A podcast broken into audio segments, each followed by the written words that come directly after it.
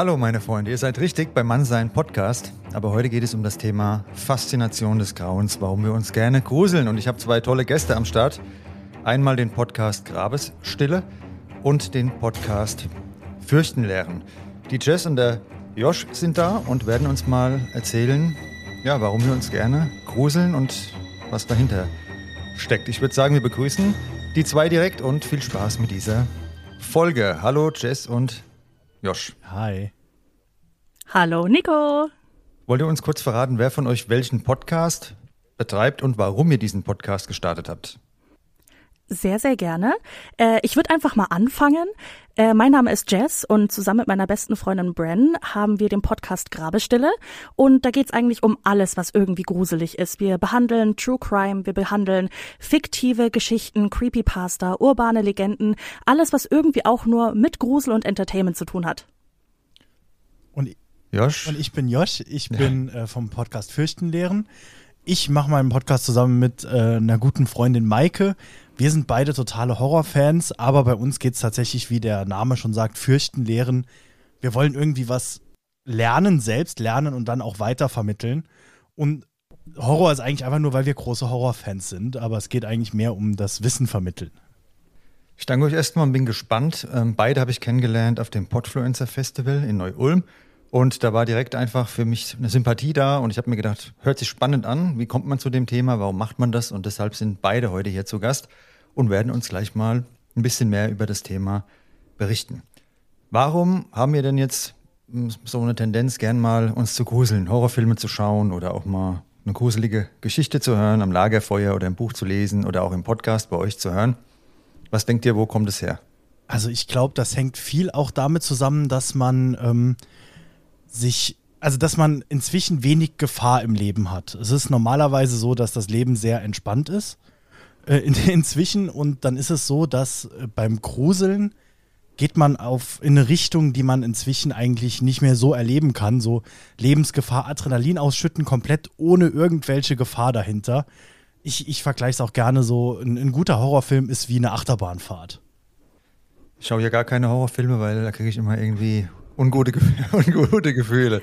Jess, was kannst du uns, äh, uns dazu sagen noch? Ja, ich gehe da auf jeden Fall mit dem mit, was Josh gesagt hat. Also ich finde es sehr gut, dass du gesagt hast, diese Art ähm, von Gefühlsleben kann man heute eigentlich nicht mehr natürlich erleben. Wir Menschen sind recht sicher geworden und das Horrorgenre ist meines Erachtens nach eines der absolut kreativsten Genres, die es da draußen gibt. Du hast komplette Freiheit und das Gute ist, im Horror, es muss nicht alles Sinn ergeben, es muss alles nicht logisch sein, denn gerade im Unwissenden, im Unlogischen liegt manchmal der Grusel. Und ich finde, deswegen werden viele Menschen davon angezogen, einfach weil es so ein breites Genre sein kann. Und natürlich auch äh, bisschen der wissenschaftliche Aspekt, Josh hat es auch schon gesagt, beim Gruseln, es wird Adrenalin ausgeschüttet und wenn man dann merkt, dass man eigentlich nicht in Gefahr ist, kommen danach gleich die Endorphine mit rein. Äh, der Körper fühlt sich wohl, wenn er sich gegruselt hat und merkt, dass das eigentlich alles umsonst war. Und Ebenfalls, was ich jetzt öfter gehört habe im Podcast Grusel sein, ist, dass Menschen es mögen, diese Kontrolle darüber zu haben, was sie fühlen und was nicht. Gerade kontrollierte Zufuhr von Angst kann einen sehr äh, viel Selbstbewusstsein begeben, weil man beweist sich selbst, dass man etwas durchstehen kann, eine äh, Herausforderung meistern kann, die man vorher vielleicht gar nicht hatte. Also jetzt schon ganz neue Aspekte, sehr interessant. Da wäre ich jetzt gar nicht von mir drauf gekommen, das auch mit Selbstbewusstsein in Verbindung zu bringen. Und macht ihr da irgendwie eine Grenze, wo ihr sagt, das ist noch interessant für euch oder interessiert ihr euch für alles an Grusel? Es gibt ja auch diese Filme, wo dann nur so ein reines Gemetzel stattfindet. Ähm, gibt es da irgendeine Richtung, die euch besonders gefällt? Tatsächlich, also gerade bei mir, ich bin großer Filmfan allgemein und dann immer mehr ins Horrorgenre auch abgedriftet, so, weil mich das einfach besonders angesprochen hat. Und da muss ich sagen, da ist es tatsächlich so, ich, ich suche sehr gerne auch, ich, ich teste sehr gerne Grenzen aus und gucke dann wirklich, was sind die verrücktesten Filme, die ich finden kann äh, einfach um so, keine Ahnung, um so ein besseres Gefühl dafür zu kriegen, was gibt's eigentlich und auch um wirklich so, ich glaube, man stumpft nach einer Zeit auch so ein bisschen ab. Wenn man dann sehr viele Horrorfilme geguckt hat, mhm. sehr viel Ähnliches gesehen hat, dann will man irgendwas Neues erfahren, dann versucht man einen Schritt weiterzukommen und noch mehr äh, äh, zu erleben und noch mehr Gefühle in sich auslösen zu lassen. Und äh, ich glaube, das ist so ein Grund, warum, also bei mir zumindest ist es so, gerade das, gerade das richtig Brutale, das ist dann nicht mehr gruselig oder unheimlich, da geht es dann mehr so um Ekel meistens und so, wie schockierend kann man sein. Aber auch das klassische Gruselige, ähm, da geht es in alle Richtungen eigentlich. Also ich gucke da so ziemlich alles. Ich weiß gar nicht, wie es bei Jess ist. Ja, da gehe ich mit. Also äh, damit rege ich meine Freunde immer auf, weil ich schaue eigentlich nur Horrorfilme. äh, ansonsten interessieren mich eigentlich ja. gar keine mehr, muss ich ganz ehrlich sagen. Ähm, aber ich gehe da voll mit. Auch dieses Grenzen austesten ist da eine Sache. Das äh, mache ich gerade sehr gerne bei Büchern. Ähm, wissen viele nicht, dass es sehr viele extrem Horrorbücher gibt. Ähm, und ich sage immer, jeder Film zu seiner Zeit. Manchmal hat man halt einfach keine Lust, sich zu konzentrieren. Und dann ist es vielleicht mal schön, einfach sinnloses Gemetzel vor dem Fernseher zu haben. Aber manche Filme leben wirklich davon, dass du dich auf den Plot konzentrierst, dass du voll immersed bist in dieser Erfahrung, die der Horrorfilm bringt. Und das hat eben ah, alles seine Zeit. Ich noch eine Sache einwerfen, grad, ja, die mir gerade noch dann eingefallen ist, auch in dem Kontext gerade mit der Geschichte. Also warum ich auch gerne in das Horrorgenre reingucke, ist, weil es da immer besonders kreativ wird, weil man da halt keine Grenzen hat. Wenn man jetzt so ein Actionfilme können auch mal ein bisschen übertriebener sein, aber so wenn man jetzt so ein klassisches Drama guckt, da passiert ja in der Regel nichts Außergewöhnliches und im Horror ist der Kreativität keine Grenze gesetzt. Da ist wirklich, da kann alles passieren. Und wenn wir schon bei dem Thema sind, könnt ihr einen Horrorfilm, euren Lieblingshorrorfilm empfehlen und ein Horrorbuch vielleicht? Oh, ah, du weißt gar nicht, auf welches dünnes Eis du mich damit bringst. ja, äh, ja ich, ich, Josh darf anfangen, ja, ich sag ich jetzt mal. Einem, einem Horrorfilm. Also so, da, da geht's halt auch so. Ich würde direkt zwei nennen, weil da gibt's tatsächlich immer so diese Unterschiede. Es gibt einmal einen, wo ich auch sage, das ist wahrscheinlich einer der besten Horrorfilme, die es gibt. Das ist Nacht der lebenden Toten oder Night of the Living Dead. Das ist halt der erste Zombie-Film. Also ich glaube, obwohl du jetzt Horror gar nicht magst, du hast bestimmt auch schon mal von Zombies gehört und denkst wahrscheinlich dann auch direkt, ne, die wollen äh, Gehirne essen oder Menschen essen, allgemein wandeln. Ich sehe jeden Tag welche, wenn ich vor die Tür gehe. Genau. Und, und genau diese, diese Art von Zombie, die hat quasi dieser Film erfunden in den 60ern. Das ist wirklich so ein, ein Horrorcharakter, wo man genau drauf zurückgehen kann. Der erste Zombie war in Night of the Living Dead. Davor gab es andere Zombies, aber das ist dann so ein bisschen was anderes. Die waren anders, als man sie heute kennt. Und das ist einer der besten Filme, ist auch mehr so ein Charakterdrama. Aber es sind halt menschenfressende Wesen draußen umher. Und dann will ich aber noch meinen tatsächlichen Lieblingsfilm mit einwerfen. Das ist dann nämlich Braindead von Peter Jackson. Und das ist halt so ein klassischer, also ist auch ein Zombie-Film, aber der ist so übertriebenes Gemetzel und da läuft einer mit dem Rasenmäher durch die Horde Zombies. Es ist eine richtige Komödie, es ist einfach nur schwachsinnig lustig. Also den kann man schauen zur Entspannung am Abend, meinst du? Dann eher. genau. Also vielleicht nicht beim Essen, aber ansonsten, äh, genau, der ist jetzt, der macht keine Angst, der ist einfach nur lustig. Okay. Jess, dein Film. Ah, mein Film. Also ich glaube, ich gehe mit der sicheren Option. Mein Go-To-Lieblingsfilm ist auf jeden Fall Coraline. Und es ist ein Kinderfilm. Er wird, glaube ich, sogar ab 0 oder ab 6 beworben. Aber dieser Film ist verdammt gruselig. Also ich würde das meinem Kind nicht unbedingt zeigen. Ähm, und ich glaube, Coraline, fast jeder kennt Coraline, weil das eben ein Kinderfilm ist. Und da würde ich auch gleich mit dem Buch mitgehen, weil das basiert auf einem Buch, das eben auch von äh, Coraline heißt, von Neil Gaiman. Ich glaube, das ist die safest Option, die ich jetzt geben kann. Also ich werde mir das auf jeden Fall mal zu Gemüte führen. Und auch wenn ich kein Horrorfan bin, die Filme schaue ich mir mal an und werde mir wieder mal, ähm, ja, ich gebe Horror wieder mal eine Chance. Ne? Mit eurem Vielleicht ist der Coraline was für dich, weil es ist ja ein Kinderfilm, ne? Also so ja, gruselig ist der jetzt auch nicht. Kann man streiten, ob der jetzt nicht so gruselig ist, aber das ist was anderes. er ist aber ab sechs Jahren, ich habe es nachgeguckt, weil du dir ja nicht sicher warst. Genau. Okay, wunderbar. Ihr hattet jetzt angesprochen, wir erleben heute kaum noch Angst im Alltag oder diese Situation, ne, wo diese Gefühle angetriggert werden. Wenn wir da jetzt mal zurückschauen in der Evolution, in unserer Geschichte, ähm, was hat da der Grusel für einen Hintergrund? Warum gruseln wir uns überhaupt? Ja, also kommt drauf an, meinst du jetzt überhaupt in der heutigen Zeit oder überhaupt im evolutionären Sinne? Warum wurde dieses Gefühl in uns angelegt? Hm, hm. Also an sich das Gefühl der Angst kann man ganz einfach sagen, Angst hat uns früher beschützt. Wenn man ganz weit zurückgeht, die Menschen, die noch vor Säbelzahntigern weglaufen mussten, haben nur überlebt, weil sie vor etwas Angst haben, das sie bedroht hat. Natürlich hat sich das irgendwann geändert. Menschen haben Häuser gebaut, die waren etwas sicherer vor den Säbelzahntigern, die dann auch ausgestorben sind. Aber die Gefahren, die haben haben sich ja nicht irgendwie zurückgezogen, die haben sich einfach nur weiterentwickelt.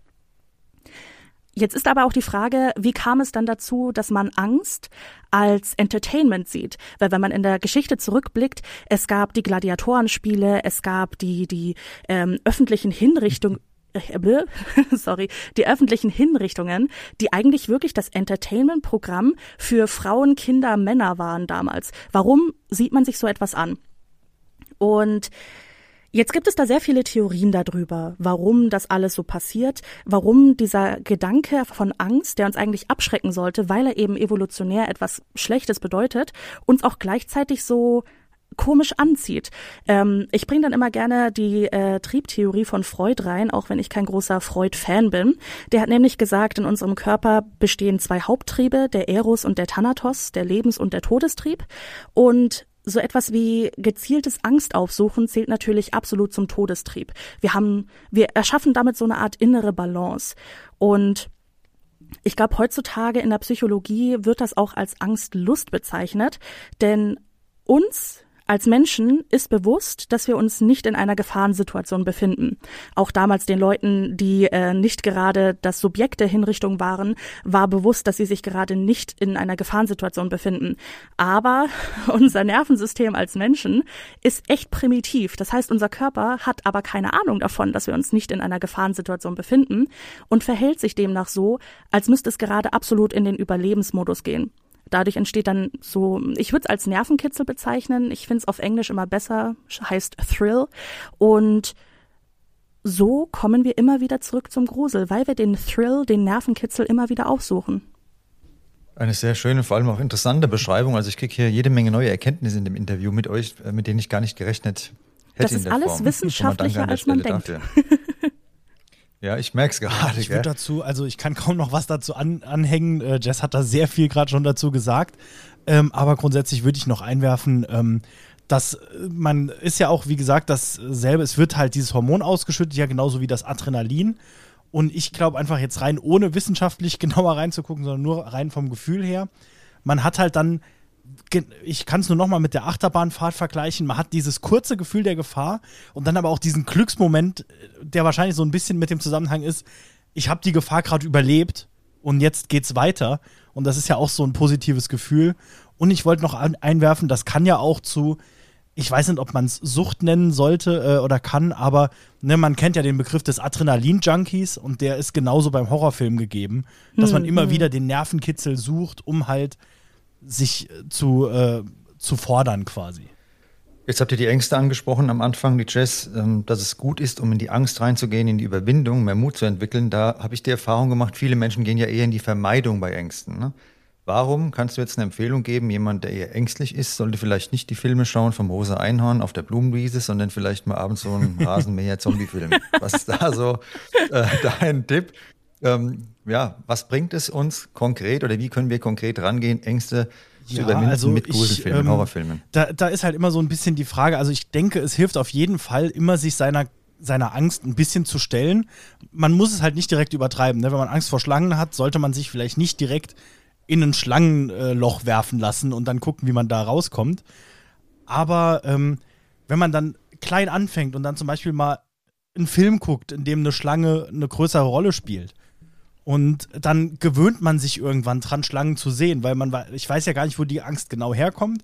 Wahrscheinlich wurde man in der Regel nicht von der Schlange angegriffen und hat deshalb Angst davor, sondern es ist so eine Art irrationale Angst. Und dann merkt man so, okay, da ist eine Schlange in dem Film und selbst wenn die dann da gefährlich ist, weiß man immer noch, es ist nur ein Film und kann sich dadurch so ein bisschen ähm, äh, äh entspannen und äh, hat erstmal nicht so viel Angst und dann kann man sich erstmal so ein bisschen dran gewöhnen, würde ich sagen.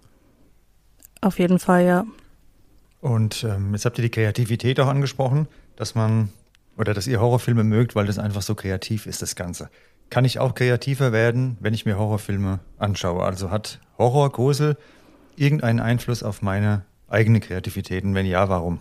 Ähm, ich, ich weiß nicht, ob Horrorfilme anschauen direkt eine Auswirkung auf deine eigene Kreativität hat. Bestimmt halt in dem Sinne, dass man, wenn man einen sehr kreativen Film guckt, kriegt man auch selbst neue Inputs, neue Ideen, kommt weiter. Was ich in die andere Richtung aber viel merke, ist, dass viele kreative Menschen gerade Horrorfans sind oder mehr mit dem Horrorgenre zu tun haben. Ich weiß nicht, ob das, wie das genau zusammenhängt, aber das ist mir schon von Anfang an irgendwie aufgefallen, dass man immer hört, so dass gerade dann die, die nettesten und kreativsten Menschen sind irgendwie dann doch ein Horrorfan. Ähm, also irgendwo besteht auf jeden Fall eine Verbindung. Ja, das sehe ich genauso. Also ich glaube tatsächlich, dass man seine Kreativität sehr steigern kann mit dem Konsumieren von Horrormedien. Einfach weil, wie gesagt, es ist ein sehr weitgreifendes Genre. Ich glaube, jeder, selbst die Leute, die nicht Horror mögen, werden irgendwo in irgendeinem Horrormedium einen Aspekt finden, den sie interessant finden und der sie inspirieren kann. Dadurch, dass dem Ganzen halt einfach keine Grenzen gesetzt werden und Horror auch sehr viel auf der eigenen Fantasie und den eigenen Ängsten basiert, ist man eigentlich dazu gezwungen, kreativ zu werden, während man einen Horrorfilm schaut. Manchmal gibt es ja einfach so, so Shots in einem Film, wo eine dunkle Ecke gezeigt wird. Man sieht nichts außer Dunkelheit, aber dein Gehirn, das setzt da sofort irgendein Monster rein und zack, bist du kreativ geworden und hast dir dein eigenes Monster ausgedacht. Deswegen es setzt das auf jeden Fall an. Und ähm, um nochmal auf diesen mit den Ängsten klar werden Aspekt zurückzukommen, ja, Menschen, die sich ein bisschen mit ihren Ängsten beschäftigen wollen, können sehr gerne Horrorfilme schauen, weil es ist wissenschaft, wissenschaftlich bewiesen, dass Gruseln einen genauso entspannt wie eine Meditation. Ich weiß nicht, wann diese Studie durchgeführt wurde. Ich habe das mal so im ersten Semester von meinem Studium mitbekommen, aber ich glaube, das war an der Universität in Pittsburgh oder irgendwo in der Nähe. Da haben ein paar Neurowissenschaftler so ein Experiment gemacht, wo sie Probanden zu einem Horrorhaus, so, so ein Gruselkabinett geschickt haben und davor und danach ihre Gehirnaktivitäten gemessen haben. Und da kam dann heraus, dass alle durchgehend nach dem Horrorhausbesuch so viel entspannter waren und auch sehr viel produktiver in den Stunden darauf. Deswegen Horror ist echt eine gute Sache. Also ab jetzt nur noch Horrorfilme bei mir. ich hätte jetzt eher gedacht, man ist sehr angespannt, aber vermutlich dann in der Situation, danach fällt die Anspannung ab, mhm. oder? So kann man sich das vielleicht erklären, dann kommt die Entspannung. Auf jeden Fall, ja. Jetzt haben wir noch eine andere Frage, da habt ihr schon ein bisschen vorher weggegriffen, die hatte ich vorbereitet zum Thema Adrenalinfreisetzung, dass wir uns vielleicht auch irgendwie lebendiger fühlen, besser fühlen, wenn wir so einen Horrorfilm geschaut haben. Das habt ihr jetzt ja schon mit Ja im Endeffekt beantwortet, dass es uns gut tut und eben nicht danach irgendwie runterzieht. Ne? Genau, also es gibt, es gibt auch immer Horrorbücher, Filme, Situationen, äh, wo man danach, glaube ich, einfach nur depressiv ist, aber die gibt es in allen Richtungen, die gibt es auch in Dramen. Und aber Liebesfilme, ja. ja, immer. Genau. Also so fühle ich mich nach Findet Nemo, ne? Also das saying. Genau, aber äh, wenn man so einen klassischen Horrorfilm, wo man jetzt sagt, es ist wie eine Geisterbahnfahrt, ne? es passieren einfach ganz viel unheimliche Dinge. Und äh, am Ende, selbst wenn es kein Happy End ist, ist es meistens doch so, dass man danach dann so zufrieden aus dem Film rausgeht. Man hat es jetzt halt durchgestanden und genau.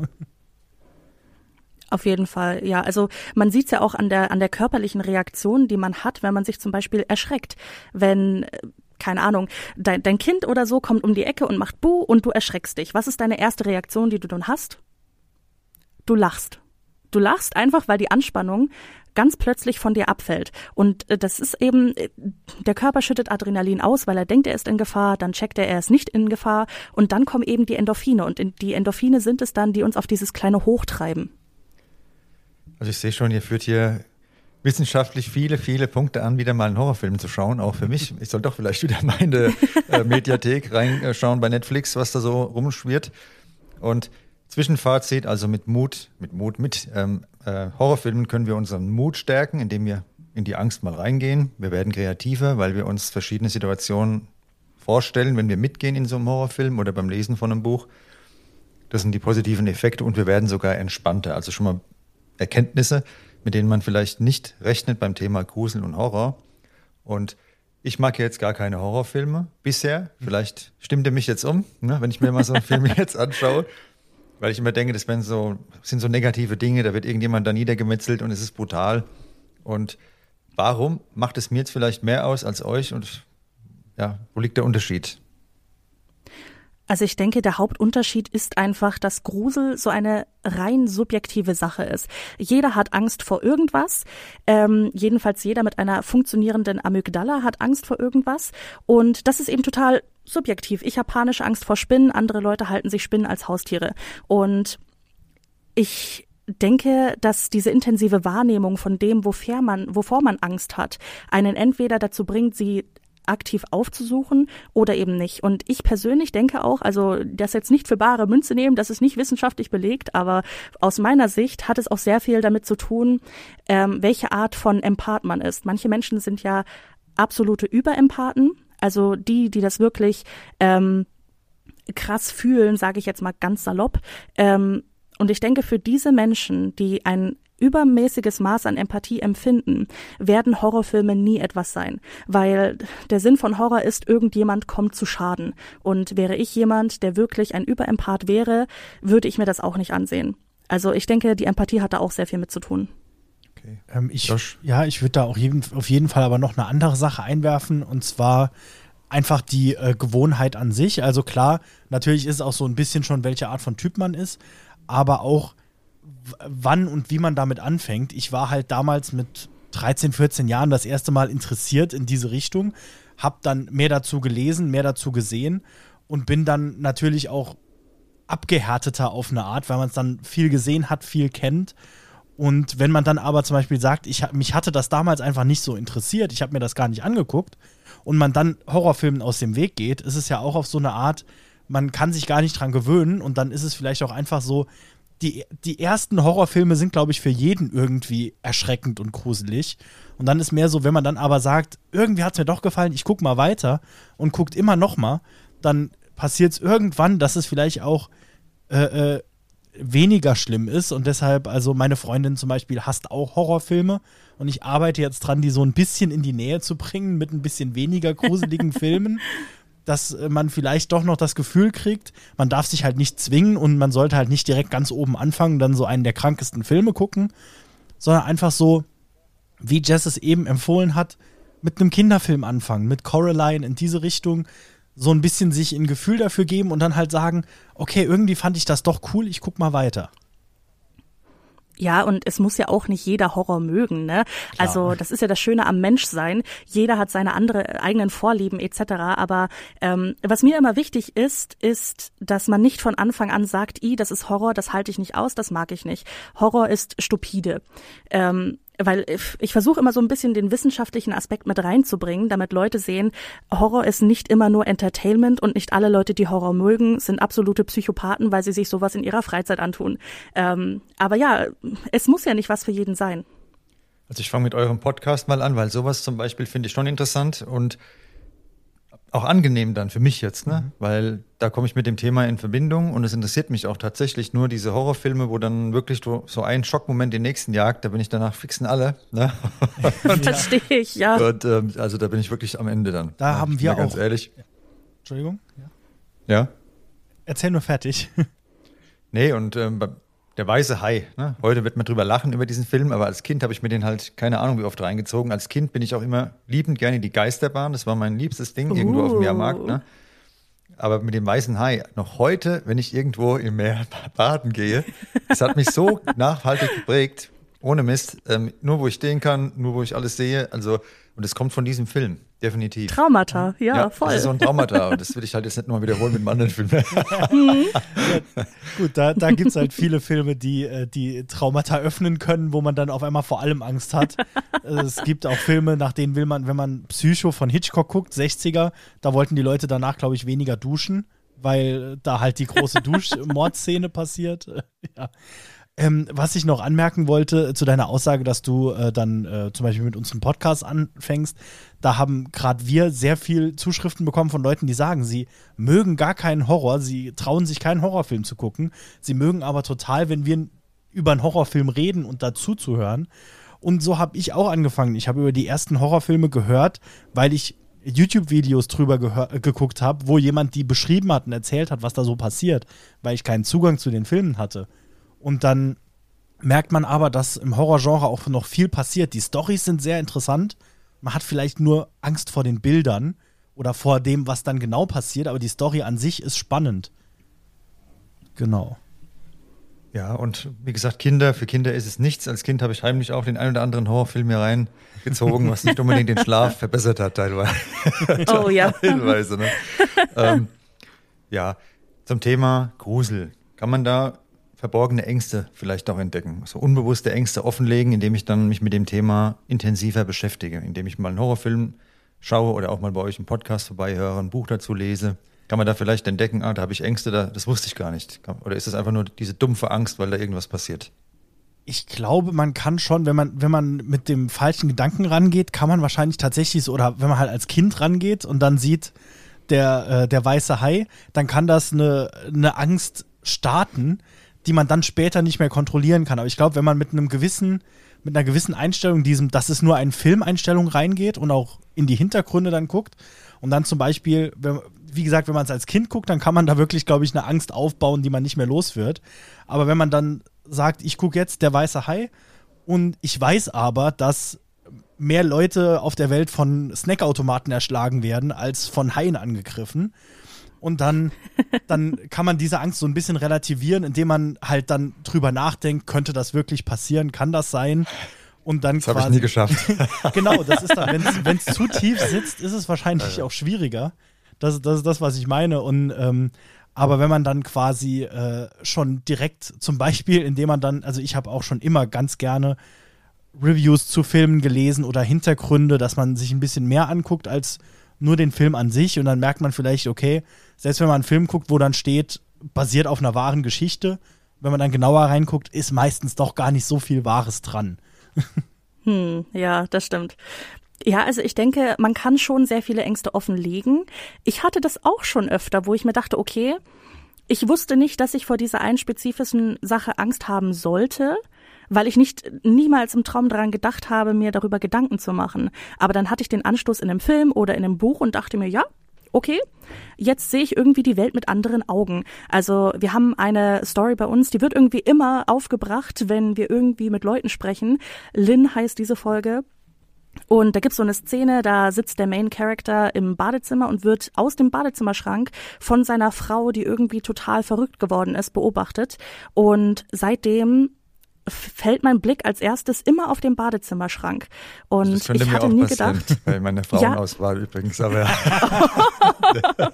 ja, das Äh, klingt dann nach äh, einer schlechten Wahl, aber okay. Horror. Ja, aber, aber weiter, ja. ja. Ja, voll, aber da denkt man gar nicht dran, dass man davor Angst haben sollte in seinem eigenen Badezimmer, sollte man ja sicher sein. Aber ja, seit dieser Geschichte, mm -mm, mm -mm. Eine Horrorgeschichte noch ganz kurz fällt mir ein, weil du das gerade beschreibst. Ich hatte mal eine Stalkerin hier, ne? Und Uh. ja, aber das können wir abkürzen. Und die Alexa hat irgendwie so einen Flüstermodus, wo die flüstert, ne? Ja.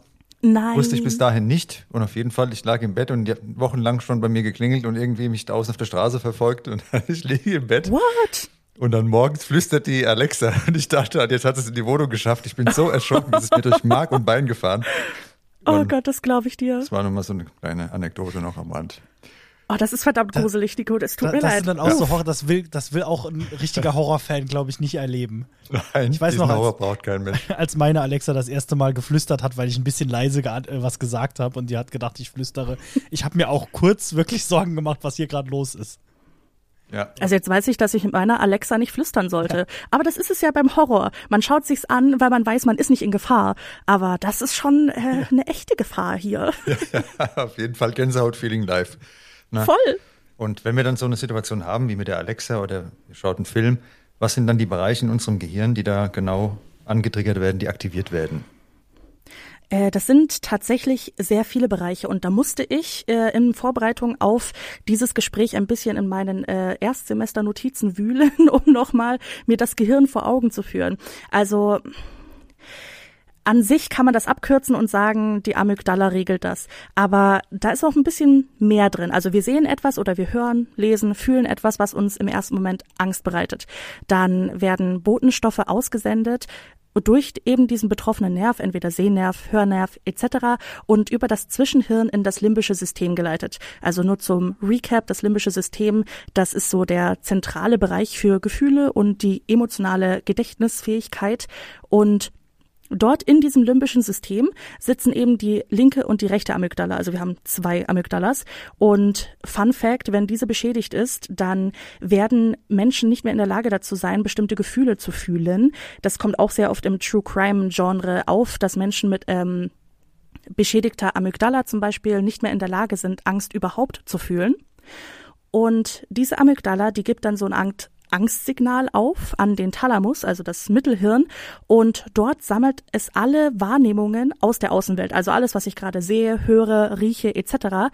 und vergleicht das mit den abgespeicherten Gefühlsregungen aus dem limbischen System. Also es macht da so eine kleine ähm, Gegenüberstellung. Und wenn bei dieser äh, Gegenüberstellung herauskommt, dass das, was wir sehen, gerade wirklich ein Anlass ist, um Angst zu haben, dann geht sofort der Alarm los. Also alle Glocken schrillen und das Nervensystem äh, sendet Botenstoffe durch das limbische System. Das ist dann nämlich das Adrenalin und das Noradrenalin, das wird dann ausgeschüttet, also das, wovon wir schon die ganze Zeit hier jetzt gerade sprechen. Und während das passiert, da geht natürlich unsere Atmung wird schneller, wir fangen an zu schwitzen, fangen vielleicht das Zittern an und währenddessen bewertet unsere Großhirnrinde nochmal alles, was wir gerade gesehen haben und was unser Gehirn vorher abgespeichert hat. Und basierend auf den Erfahrungen trifft es dann nochmal die finale Entscheidung. Müssen wir jetzt wirklich Angst haben oder nicht? Im Falle von Horrorfilmen oder von Büchern etc. ist dann natürlich die Antwort nein, hoffe ich jedenfalls. Und wenn die Großhirnrinde dann sagt, nee, das äh, falsche Alarm, alle mal rückziehen, dann wird natürlich das Adrenalin runtergeschraubt, wir gehen langsam runter und es werden entwarnende Botenstoffe ausgesendet, die dabei helfen, plus natürlich die Endorphine, die uns dann wieder glücklich machen. Also das Gehirn belohnt uns theoretisch dafür, dass wir keine wirkliche Angst haben müssen. Und was du jetzt gerade beschrieben hast, ist ja ein sehr komplexer Vorgang, aber ähnlich verhält es sich auch mit diesem Bauchgefühl in einer anderen Form. Ne? Das ist, wir erleben oder was wir erleben, wird abgeglichen mit dem, was wir schon vorhanden haben an Erfahrungen und dieses Gefühl, was dann daraus resultiert, ist ja dann im Endeffekt das Bauchgefühl. Ne? Das ist ja ein ähnlicher Mechanismus der da wirkt? Korrigier mich gerne, du hast die Expertise. Was genau studierst du? Magst du sonst noch? Äh, das ist eigentlich äh, Wirtschaftspsychologie, die ich studiere, aber in der Basis ist das so eine Art allgemeines Wirtschafts- und allgemeines Psychologiestudium. Deswegen, ähm, daher kommt mein Wissen. Ich bin aber auch nicht ein krasser Experte, aber du hast recht mit dem, was du sagst. Also beim Bauchgefühl ist es aber so, dass das alles komplett unterbewusst passiert so, man kennt es ja, man hat ein schlechtes Gefühl, obwohl man überhaupt gar nicht weiß, woher das kommen sollte. Das ist dann einfach unser Gehirn, dass das dann unterbewusst diesen ganzen Vorgang abspielt. Wenn wir jetzt einen Horrorfilm schauen und uns erschrecken, wissen wir genau, wovor wir Angst haben in diesem Moment, eben weil ganz plötzlich ein lauter Knall kam oder weil wir eine Spinne gesehen haben da haben wir auf jeden Fall den Reiz, den wir verknüpfen können. Beim Bauchgefühl, das ist eine super, super interessante Sache, weil du wirst dir nicht bewusst, wovor du eigentlich Angst haben sollst. Und das ist eigentlich auch gruselig, finde ich. Das ist automatisiert einfach passiert, ne? ja, genau. Das passiert auch alles innerhalb von wenigen Millisekunden. Also bevor man drüber nachdenkt, ist es eigentlich schon vorbei. Ja, dann ist oft die falsche Entscheidung getroffen, vielleicht auch die richtige im Idealfall, aber leider ist es ja auch oft so, dass das Bauchgefühl uns nicht immer die besten Entscheidungen nur treffen lässt. Ne? Wir glauben es zwar, aber diese schnelle Entscheidung, das ist immer die Gefahr. Josh, magst du da auch noch was da sagen dazu? Bist gerade eingefroren im Bildschirm. Bist du noch da? Ja, jetzt bin ich wieder. Es hat gerade alles gehangen. Ich weiß nicht, äh, bei mir was. Ja, ich glaube bei mir auch. Gut, da waren wir alle mal kurz eingefroren. Das ist ja auch eine Horrorfolge. Da kann man auch mal kurz alles schockstarren. Perfekt. Passend. Ja. Wie war denn deine Frage nochmal, die du jetzt gerade wahrscheinlich gestellt hast? Ich wollte den Josh fragen, ob er da noch etwas ergänzen möchte ah. zu, dem, zu deiner Antwort. Ähm, da habe ich auch wieder gar nicht viel zu ergänzen, außer nochmal, ich finde es super interessant, wie viel gerade bei einem Horrorfilm im Kopf passiert, wenn man das so erklärt, ne? Da ist ja quasi das ganze Hirn am Arbeiten. Da gibt es ja auch andere ähm, Genres, äh, wo man quasi viel weniger arbeiten muss, wenn ich das richtig verstanden habe. Ähm, das ist halt auch sehr interessant, wie, wie viel tatsächlich arbeitet, nur um dich dann zu gruseln, ein bisschen bei einem Horrorfilm, ne? Vor allem auch über die Akustik. Ne? Die Akustik ja auch dann, mhm. wenn man nichts sieht und dann nur was hört. Also, das ist für mich zum Beispiel auch so etwas, was mir dann immer irgendwie so ein Angstgefühl gibt, ne? Beim Horrorfilm. Ja, ja, voll. Und das ist auch nochmal eine ganz interessante Sache. Also ich bin auch so ein kleiner Musikfanatiker und beziehungsweise Tonfanatiker. Es gibt manche Frequenzen, die sind einfach für das menschliche Gehör und das menschliche Gehirn so un unangenehm, dass es automatisch denkt, es wäre in Gefahr. Und dann eben dieser ganze Prozess einfach nur wegen einer Frequenz ausgelöst wird. Und ähm, das kann man auch ganz leicht in seine äh, Folgen mit einbauen, wenn man einen Podcast hat. Das mache ich sehr gerne. So, so kleine Audiospuren, die einfach diese Frequenz haben, an manchen Teilen der Geschichte drunter legen, weil ich genau weiß, die Menschen, die das hören, die werden sich danach ein bisschen ähm, gruseln. Das ist ja dann fast schon Schwummel. Sehr, sehr viel aus, ja. Voll. Aber wenn ich mir jetzt so einen Horrorfilm angeschaut habe oder mir so eine Folge von euch angehört habe und dann will ich schlafen, ne? ist es was Gutes für einen Schlaf? wenn ihr sagt, mir ist dann entspannt, ja eigentlich schon. Ich denke halt immer, ich träume dann vielleicht irgend so einen Mist ne, von dem Rasenmähermann. Ich glaube, ich glaube, der, der Rasenmähermann ist tatsächlich jemand Gutes in dem Film. Deshalb, ähm, Ach so. Ja, genau. Okay, das ist eine gute. Ja, genau. nee, also ich glaube, da hängt es auch ganz viel zusammen, ähm, was für eine Art Mensch man ist. Weil bei mir ist es so, wenn ich Albträume habe, dann sind das eher so, äh, ähm, so schlechte Sachen, so menschliche Sachen, so ich werde von jemandem verfolgt, der mich erschießen will oder meine Freundin trennt sich von mir, war mein letzter Albtraum vor, vor einiger Zeit.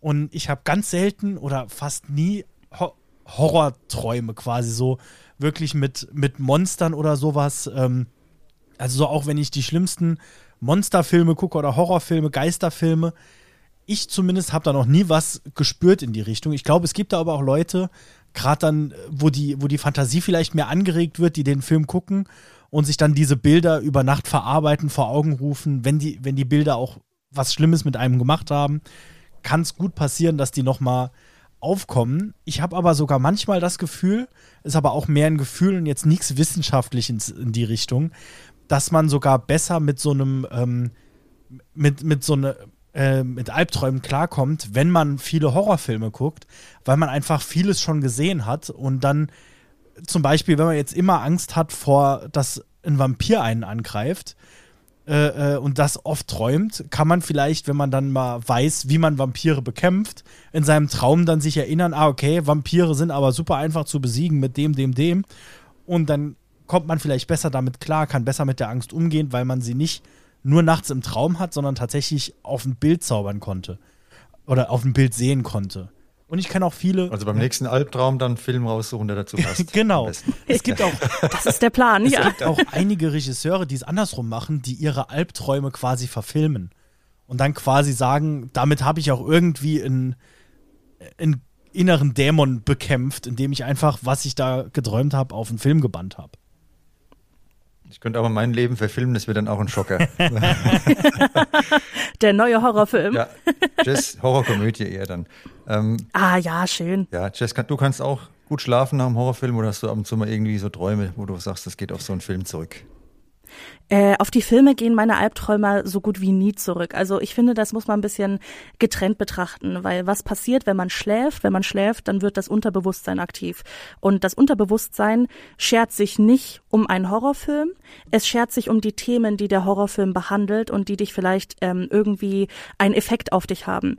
Wenn, wenn du zum Beispiel träumst, dass bei dir jemand einbricht, dann träumst du nicht davon, dass du den Film schaust, in dem jemand einbricht oder dass der ähm, Charakter in dem Film bei dem eingebrochen wird, sondern du führst das auf deine Angst zurück, dass jetzt gerade bei dir jemand im Raum steht. Es könnte natürlich durch den Horrorfilm getriggert werden, aber dann auch nur, wenn diese Grundangst schon besteht, beziehungsweise wenn man sich in dieser Grundangst wiederfinden kann. Deswegen darauf kann man eigentlich auch dann kommen, was Josh gesagt hat, dass man nach Horrorfilmen fast besser schläft, eben weil sie dieses Thema deiner Angst direkt ansprechen. Und wir hatten es ja jetzt auch die ganze Zeit, man kann damit Dinge verarbeiten, man kann selbstbewusster werden, weil man ein Hindernis überwunden hat, was eben der Horrorfilm ist. Und das kann ich auch nicht wissenschaftlich belegen, aber ich kann mir eben vorstellen, dass das so ist, wenn ich weiß, ich kann meine Ängste überwinden, indem ich sie mir kontrolliert zuführe durch Horrormedien, dann kann ich auch nachts besser schlafen, weil ich eben diese Ängste, die mich sonst durch das Unterbewusstsein geplagt hätten, schon verarbeitet habe. Und du bist ja die Frau vom Fach. Deshalb daran gleich noch mal eine andere Frage anknüpfen zum Thema Traumata. Ich habe jetzt das Traumata mit dem weißen Hai Gibt es da die Möglichkeit, indem ich mir irgendwelche Horrorfilme gezielt reinziehe, damit ich wieder mal mit einem besseren Gefühl ins Meer springe im nächsten Urlaub? Gibt es da was? Oh. Ich schicke dir nachher eine Liste also, und dann kannst du die abarbeiten, dann testen wir das einfach. findet Nemo, findet Nemo öfter schauen. Genau. Übel. Also Findet Nemo hat mich schon äh, mitgenommen, muss ich sagen. Mehr als mancher Horrorfilm manchmal.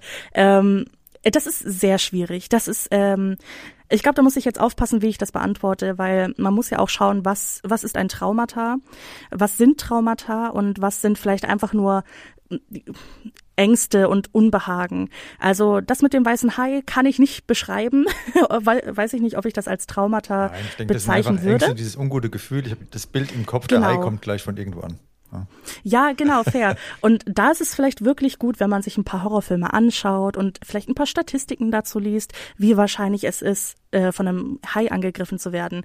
Und aber wenn wir jetzt mal beim Thema Trauma und Traumata bleiben, Grundsätzlich sollte bei Traumata und Ängsten generell immer professionelle Hilfe äh, hinzugefügt werden und hinzugezogen werden, weil ähm, kein Horrorfilm der Welt wird dir dabei helfen, irgendwelche Traumata zu durchleben, weil dafür sind die ja auch nicht gemacht. Also kein Regisseur setzt sich hin und sagt, ich mache jetzt diesen Film, weil ich dieses spezielle Trauma gerne lösen möchte. Und ähm, in Filmen ist es aber manchmal auch so, dass dem, dem Charakter passiert etwas und es ist traumatisch. Und dann passiert ihm noch etwas und das, was passiert ist, war so traumatisch, dass es das erste Trauma wieder ausradiert. So funktioniert die Realität leider nicht oder glücklicherweise, je nachdem, wie man es nimmt. In der Realität ist es halt so, dass sich die Traumata meistens stocken und die schlimmen Erfahrungen eigentlich nur noch auf die Eskalation ausgegangen sind. Und das kann man halt einfach nicht weggruseln wie gesagt, wenn man unbeschadet aus dieser gruseligen Situation kommt, wie in einem Horrorfilm, kann es das Selbstbewusstsein äh, erhöhen, den Mut erhöhen und das hilft dann natürlich auch bei der Bewältigung von Traumata. Aber äh, allgemein, man sollte nicht in einen Horrorfilm im Kino gehen oder sich ein Buch aus dem Regal ziehen in der Hoffnung, dass es all seine psychischen Probleme löst. So funktioniert das leider nicht. Das ist dann eins zu weit gegriffen, aber ihr habt jetzt schon ein paar Beispiele gebracht. Ein besseres Gefühl können wir auf jeden Fall kriegen, wenn wir richtig an die Sache rangehen, indem wir uns danach vielleicht entspannter fühlen, weil dann diese Anspannung vom Film auch abfällt. Also emotional können wir schon was Positives bewirken, auch mit Horrorfilmen, obwohl man es nicht im ersten Moment denken würde. Ne? Auf jeden Fall. Auf jeden ja. Fall. Also Horrorfilme haben einen absolut großen Mehrwert für die Gesellschaft und ich werde bis an mein Lebensende diese Meinung verfechten. ja, man merkt auch, ihr seid mit Herzblut voll dabei. Ich finde es genial, wenn jemand für sein Thema so brennt. Also das finde ich total klasse und dann macht es auch noch mehr Spaß zuzuhören, ne? weil das einfach voll. dann authentisch rüberkommt, das Ganze. Und ähm, gruseln wir uns eigentlich überall auf der Welt vor den gleichen Dingen, ähm, Filmen, Situationen, ich meine, in Frankfurt, wenn man rausgeht, hat man ein anderes Gruselgefühl vielleicht als, keine Ahnung, wo ihr jetzt genau wohnt, ne? auf dem Land oder ja, gibt es da Unterschiede, auch kulturelle Unterschiede, für was wir uns gruseln? Absolut, absolut. Also es gibt natürlich diese gewissen Grundängste, ähm, wie als Kind lernt man die Angst davor, verlassen zu werden, etc. Und die sind wahrscheinlich überall gleich, aber wenn man so ein bisschen ins Detail geht, sieht man das zum Beispiel sehr gut an den urbanen Legenden, die jedes Land für sich selbst hat. Oder was viele, was ich immer im Internet sehe, wie sich Amerikaner drüber lustig machen, was wir unseren Kindern zum Einschlafen vorlesen zum Beispiel.